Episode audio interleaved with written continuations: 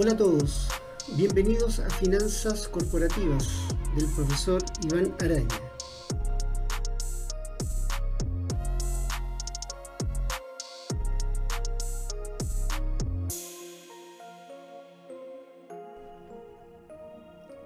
Lo que hemos visto hasta este minuto es una discusión acerca del sentido de las finanzas y su alcance cuya definición se encuentra en un contexto de incertidumbre, como lo había indicado Coase o Knight.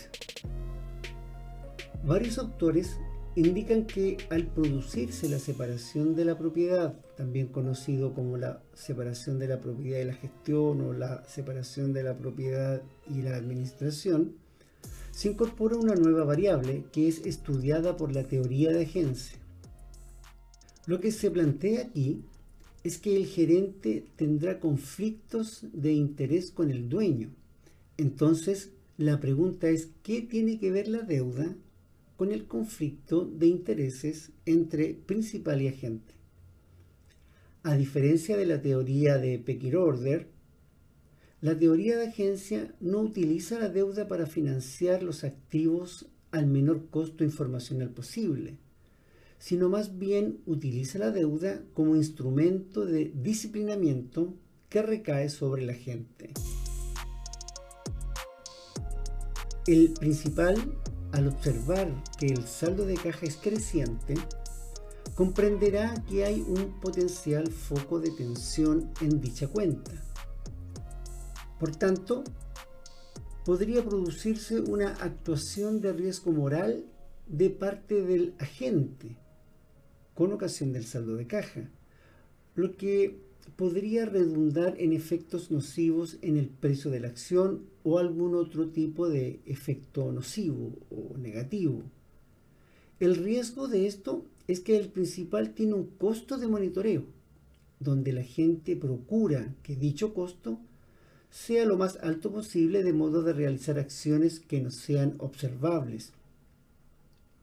No hay que olvidar que el contrato solamente considera las acciones observables, es decir, aquellas que son susceptibles de discutir o presentar en tribunales, en los tribunales de justicia, por cierto. Repito la idea. Si el principal sospecha que la gente está realizando acciones que no son observables con riesgo moral, entonces el principal buscará protegerse y lo hará mediante el uso de la deuda como herramienta de disciplinamiento y monitoreo. Dicho en otros términos, en una reunión de directorio se exigirá el pago de dividendos con el fin de disminuir el saldo de caja disponible. El agente dirá que esto genera un perjuicio de financiamiento de los proyectos de inversión futuro. Sin embargo, el principal lo interpelará diciéndole que consiga deuda. Entonces, al existir deuda, comienza el monitoreo. Es decir, el gerente debería preocuparse de disponer de los fondos al vencimiento de cada cuota de la deuda. Y el monitoreo se realizará no a través del principal, sino más bien mediante el banco. Ahora bien, si el agente no cumple con los pagos al vencimiento, es muy posible que la empresa sea informada de su no pago. Ese hecho es un evento observable lo cual pone en riesgo al gerente ante el principal. Para evitar este problema, el agente procurará cumplir con los compromisos, compromisos de pago y gestionará la administración del efectivo para poder cumplir con las obligaciones de la empresa. De este modo, concentrar a la gente las actividades de la empresa y no en generar riesgo moral. Así el principal vela por sus propios intereses, de tal modo que hace cumplir los objetivos de creación de riqueza que se le han impuesto a la gente mediante el contrato.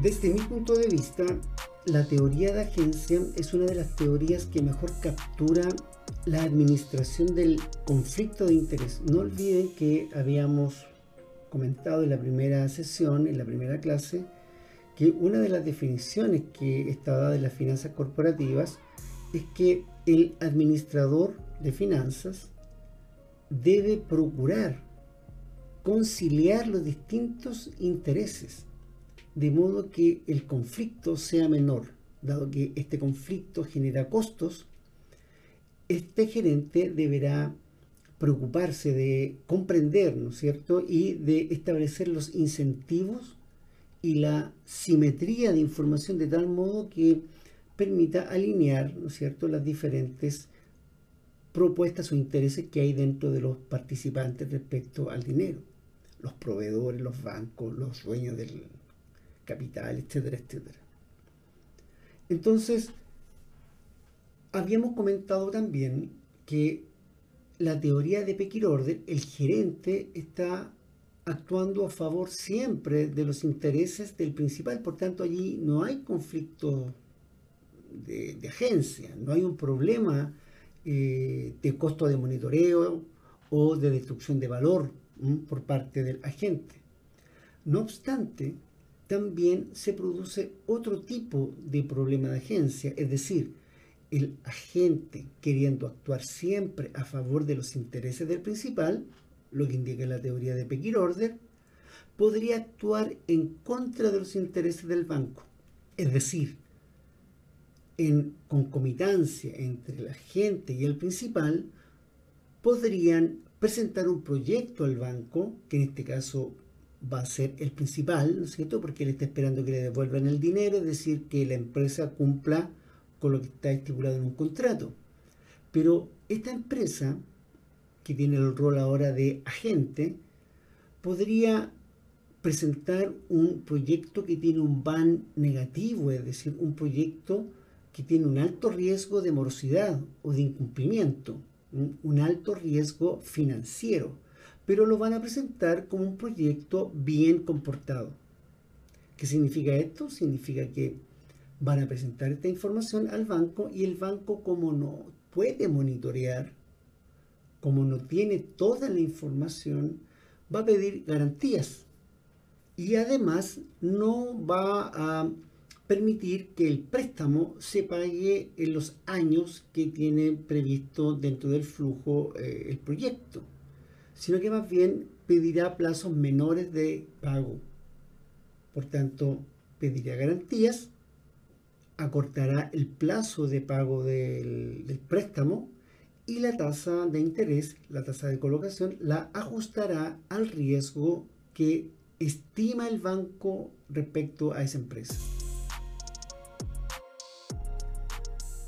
Bien, ya explicadas las ideas centrales de las sesiones anteriores, que tienen que ver básicamente con la discusión de lo que es finanzas su contexto de riesgo y el uso de la deuda, tanto de la teoría de Peggy Order como de agencia. Hoy hablaré sobre los problemas de la determinación del precio de las acciones.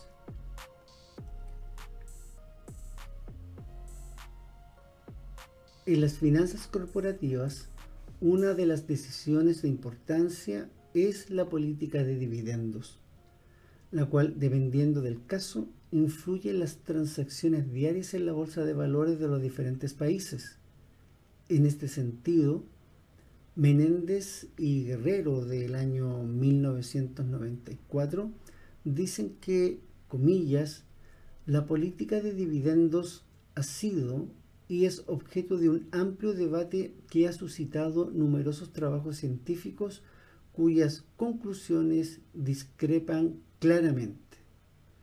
Aquí nuevamente nos encontramos con discrepancias o con controversias, así como ocurre en la teoría de la estructura de capital, también ocurre en la teoría de dividendos.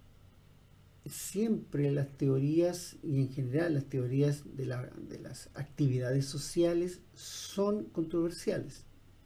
Tanto la sociología, varios aspectos de la antropología, de las teorías del derecho, etcétera, etcétera, lo que tiene que ver con las ciencias sociales y en particular el tema nuestro que es la finanza y la ingeniería financiera, hay discrepancias, hay controversia. No obstante, hoy está bien aceptado que los mercados imperfectos impactan las decisiones de dividendos, ya sea por los impuestos personales, por los costos de transacción, los costos de agencia y de información asimétrica, de las cuales nacen tres teorías que explican el marco decisional en torno a la política de dividendos. Es decir, autores que creen que la política de dividendos es neutral al valor de la empresa, los que piensan que la teoría de dividendos aumenta el valor de la acción y aquellos que opinan que el reparto de dividendos reduce el valor de las acciones. No debemos olvidar que el inversionista, el outsider, es decir, aquel que está interesado en la teneduría de acciones por la empresa o de la empresa, actuará siempre desde el punto de vista de sus propios intereses económicos, velando siempre por la relación del riesgo de los flujos económicos de la empresa como activo y el retorno que se espera.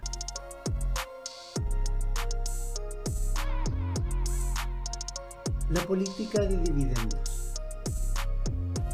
En los mercados perfectos, lo que se discute en la política de dividendos es cómo el accionista recibe su renta. No olviden que en las finanzas lo que interesa es la creación de valor. Nuestra discusión es el valor y cómo se relaciona con el precio, cómo el precio va afectando el valor finalmente, ya sea de la deuda o ya sea de las acciones en este caso. Entonces, lo que dice eh, las teorías que están en el mercado perfecto es que el accionista quiere recibir su renta.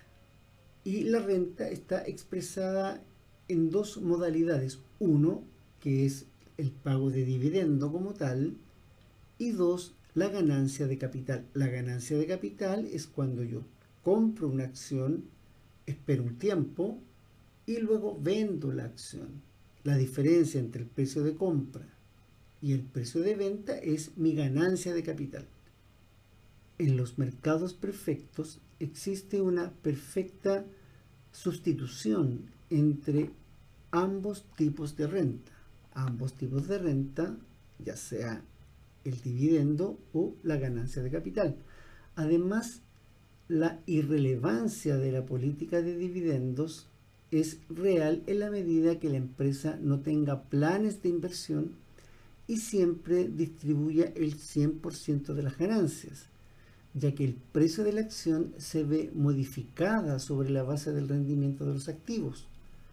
Pero si estos se mantienen constantes a través del tiempo, el rendimiento también seguirá constante, dado que hay igual nivel de utilidad operacional y el mismo nivel de activo. Por tanto, para que se mantenga constante este rendimiento, hay que eh, pagar eh, el 100% de, los, eh, de las utilidades retenidas. Por tanto, vamos a decir que, dado que el rendimiento es constante, lo que no hará efecto sobre el precio de la acción. Esta idea también hace hincapié en que el valor de la empresa en el día de hoy no afecta el precio de la acción, sino que éste será afectado por los proyectos futuros. En esta perspectiva, lo que crea riqueza no es la distribución de los dividendos, sino más bien el rendimiento de las inversiones futuras. El dividendo solo es un mecanismo de distribución y esta es la teoría que eh, escribe Miller y Modigliani. En cambio, el modelo de Gordon del año 1959 afirma que sí es relevante la política de dividendos respecto al valor. Y aquí tiene varios supuestos.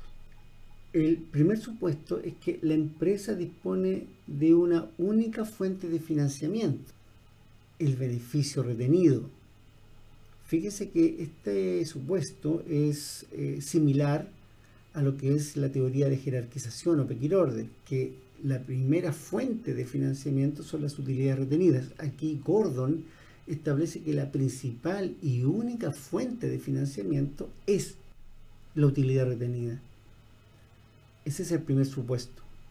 Segundo supuesto, la tasa de retención de beneficios permanece constante a través del tiempo, es decir, a diferencia de la teoría anterior que distribuye el 100% de los, de los dividendos, en la teoría de Gordon hay una tasa de retención que es constante a través del tiempo. Es decir, si yo tengo eh, el total de las utilidades y yo digo que voy a retener el 30% de eso, obviamente lo que está diciendo es que voy a distribuir el 70% de las utilidades. El tercer supuesto es que la tasa de rentabilidad de los proyectos que lleva a cabo la empresa también permanece constante en el tiempo. No hay impuestos y no hay costos de transacción. Son los siguientes supuestos, por tanto estamos hablando de una teoría que está en el mercado perfecto. Por tanto, tenemos dos teorías dentro de los mercados perfectos. Una que es la de Miller y Modigliani y la segunda que es la de Gordon. Bien, hasta aquí la decisión de distribución de dividendos desde el punto de vista del mercado perfecto. Ahora me voy a referir a las teorías o a la discusión que hay dentro de los mercados imperfectos. Voy a decir que este tipo de mercados recibe esta denominación a partir de las ideas del mercado de capitales perfectos, haciendo que toda anomalía de este mercado, de este mercado perfecto, se agrupa en lo que los teóricos ortodoxos de las finanzas denominan mercados de capitales imperfectos. No olviden que en la primera sesión yo hablé de que la idea de mercados perfectos era una idea peyorativa. Y es peyorativa porque supone que todo lo demás es imperfecto. Por tanto, siguiendo esta misma lógica, nace la idea de los mercados imperfectos, pero vamos a conversar más adelante sobre otro tipo de mercados, los mercados incompletos, que son muy importantes eh, su comprensión, y los mercados eficientes, que hay una discusión ahí de Eugenio Fama del año 1970 aproximadamente con sus investigaciones pero quiero resaltar de que la idea de mercado imperfecto es una idea peyorativa de los ortodoxos de los mercados perfectos, lo que es la finanza clásica. En esta perspectiva, estudiaremos algunos determinantes de la política de dividendos, los cuales afectan el precio de la acción. En primer lugar, vamos a estudiar de manera muy sucinta, por cierto, los impuestos, los costos de agencia, la asimetría de información y los costos de transacción. En la teoría de la firma, los costos de transacción y de información son un tema clave. Mm, hago alusión a ese punto. Y luego revisaré algunos casos que tienen que ver con Chile y otras partes del mundo. Es necesario explicar con mejor detalle la necesidad del estudio de la política de dividendos como factor promotor o inhibidor de la variación de los precios de las acciones. No olviden que recalcar la idea de que las variaciones de precio de una acción, de, estos activos financieros, tiene un efecto en el valor de la empresa. Para estos fines tomaré dos estudios. Uno, referido al trabajo de Carlos Maqueira del año 2000 aproximadamente, titulado, comillas, Anuncios de cambios en el pago de dividendos y un impacto en la riqueza de los accionistas, una evidencia empírica en Chile. Cierre de comillas.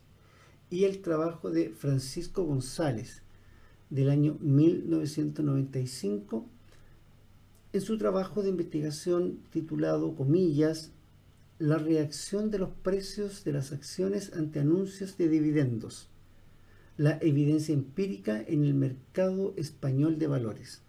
Cierre de comillas. quiero resaltar un aspecto que es importante. Eh, los estudios eh, que estoy presentando, pese a la fecha que tienen, a la data, eh, no han sido precisamente refutados. Sí han sido, a través del tiempo se han ido complementando, pero como bien indiqué al inicio, siempre está la controversia. Siempre está la controversia.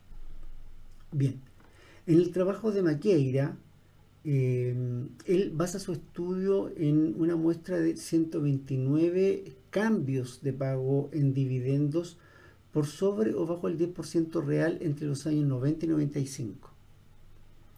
Este autor descubrió que los precios accionarios reaccionan frente a cambios en anuncios de dividendos definitivos y no así ante anuncios de dividendos provisorios.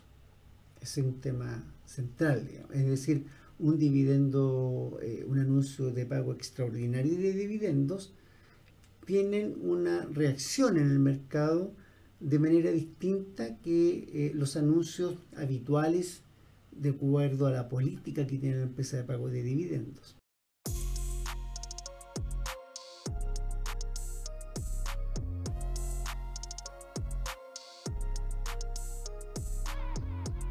Por otra parte, González indica que el efecto informativo asociado al anuncio de cambios en el pago de dividendos implican rentabilidades anormales, positivas o negativas, durante los días que se realiza el anuncio de incremento o decremento no esperados del pago de dividendos, los cuales son mayores en el caso de inicio o reanudación del pago. También se ha concluido que una disminución del dividendo transmite mayores efectos a los accionistas o inversionistas que un anuncio de aumento de dividendos, puesto que las variaciones anormales de la rentabilidad son más escasas que cuando hay anuncios de aumento de dividendos. Todavía existen dudas acerca del modo por el cual es interpretado el anuncio. Pese a esto, los modelos que mejores predicciones realizan están referidos a la teoría de señales, este constructo indica que los insiders utilizan los cambios de dividendos para reducir problemas de selección adversa y acercar el valor de la empresa a su valor intrínseco al momento de comunicar al mercado de forma creíble la información acerca del flujo de caja futuro de la empresa o bien acerca de las oportunidades de crecimiento. Esta hipótesis es conocida con el nombre de efecto informativo de los dividendos.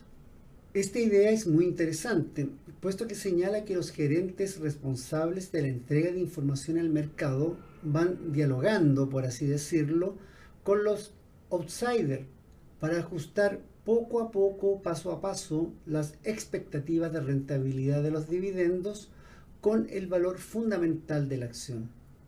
Sin embargo, existen otras interpretaciones que explican la variación de los precios accionarios ante anuncios de pago de dividendos extraordinarios. En este sentido, otro modelo que es consistente con la explicación del efecto de los anuncios está referido a la teoría de agencia. Aquí, los insiders anuncian cambios en los dividendos para modificar las expectativas de los outsiders o inversores externos sobre el nivel de sobreinversión de los insiders. La relación que existe entre el problema de agencia y la sobreinversión está basado en el problema que genera el free cash flow. Las empresas realizarán proyectos de inversión que presenten van positivo, por cierto, lo que hará que el valor de la acción se incremente. Sin embargo, cuando una empresa anuncia pago de dividendos con rendimientos decrecientes, el outsider interpretará que los proyectos en ejecución arrojan van negativo y no positivo, como se había dicho. Y en esta razón se produce una caída del rendimiento que finalmente produce una caída de la acción. El problema de agencia radica en este punto que el insider anuncia emisiones de acciones para financiar proyectos ocultando el verdadero van del proyecto, lo cual se descubre cuando el rendimiento del dividendo comienza a caer en el tiempo, conllevando, como ya lo había indicado, a una caída del precio de la acción. El hecho que el insider realice proyectos con VAR negativo se denomina sobreinversión, es decir, realizan proyectos con VAR negativo. En cambio, si los outsiders ven empresas con altos rendimientos, reaccionarán a favor del anuncio para considerar que los insiders toman decisiones a favor de los proyectos rentables. Pese a los modelos de señalización y de agencia, también existe evidencia de un fenómeno respecto a los anuncios de pago de dividendos, esto es el denominado efecto clientelas fiscales. Si los inversores valoran más las ganancias de capital que el pago de dividendos, estos outsiders conformarán sus carteras con acciones de bajo rendimiento por dividendo, es decir, si se produce un anuncio no esperado de pago de dividendos, se preferirá, por un efecto tributario, liquidar la acción con la expectativa que un dólar de dividendo es menor que un dólar por ganancia de capital. De igual manera, si un inversor valora más por efecto tributario un dólar de dividendo por sobre un dólar de ganancia de capital, preferirá políticas de dividendos con altos rendimientos, lo cual les beneficiará por el cargo tributario es por esta razón que ante anuncios de los insiders como dispositivo informacional al mercado, su efecto en el precio de la acción dependerá de las estructuras tributarias de los tenedores de dichos papeles financieros. Cabe destacar que el efecto fiscal del anuncio de pago de dividendos no solo debe manifestarse en el día del anuncio, sino también en el día del pago del dividendo.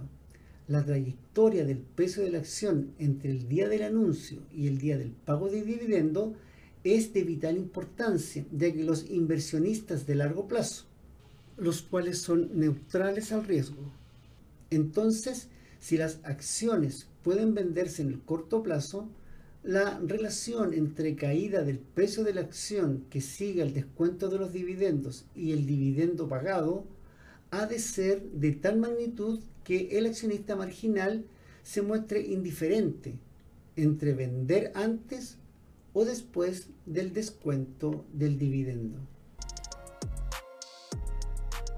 Bien, hasta aquí la cuarta sesión de finanzas corporativas. En esta ocasión hemos revisado brevemente el problema de agencia y la deuda, lo que había quedado respecto a la clase anterior o la sesión anterior, y hoy hemos centrado el análisis en la tercera decisión del gerente de las finanzas corporativas, que es la decisión del pago de dividendos. Hemos revisado el efecto de los anuncios particularmente y previamente habíamos visto lo que son la política de dividendos en el mercado perfecto. Los invito a revisar otros contenidos en mi página web ivanaraya.cl y nos vemos la próxima sesión en Finanzas Corporativas. Saludos.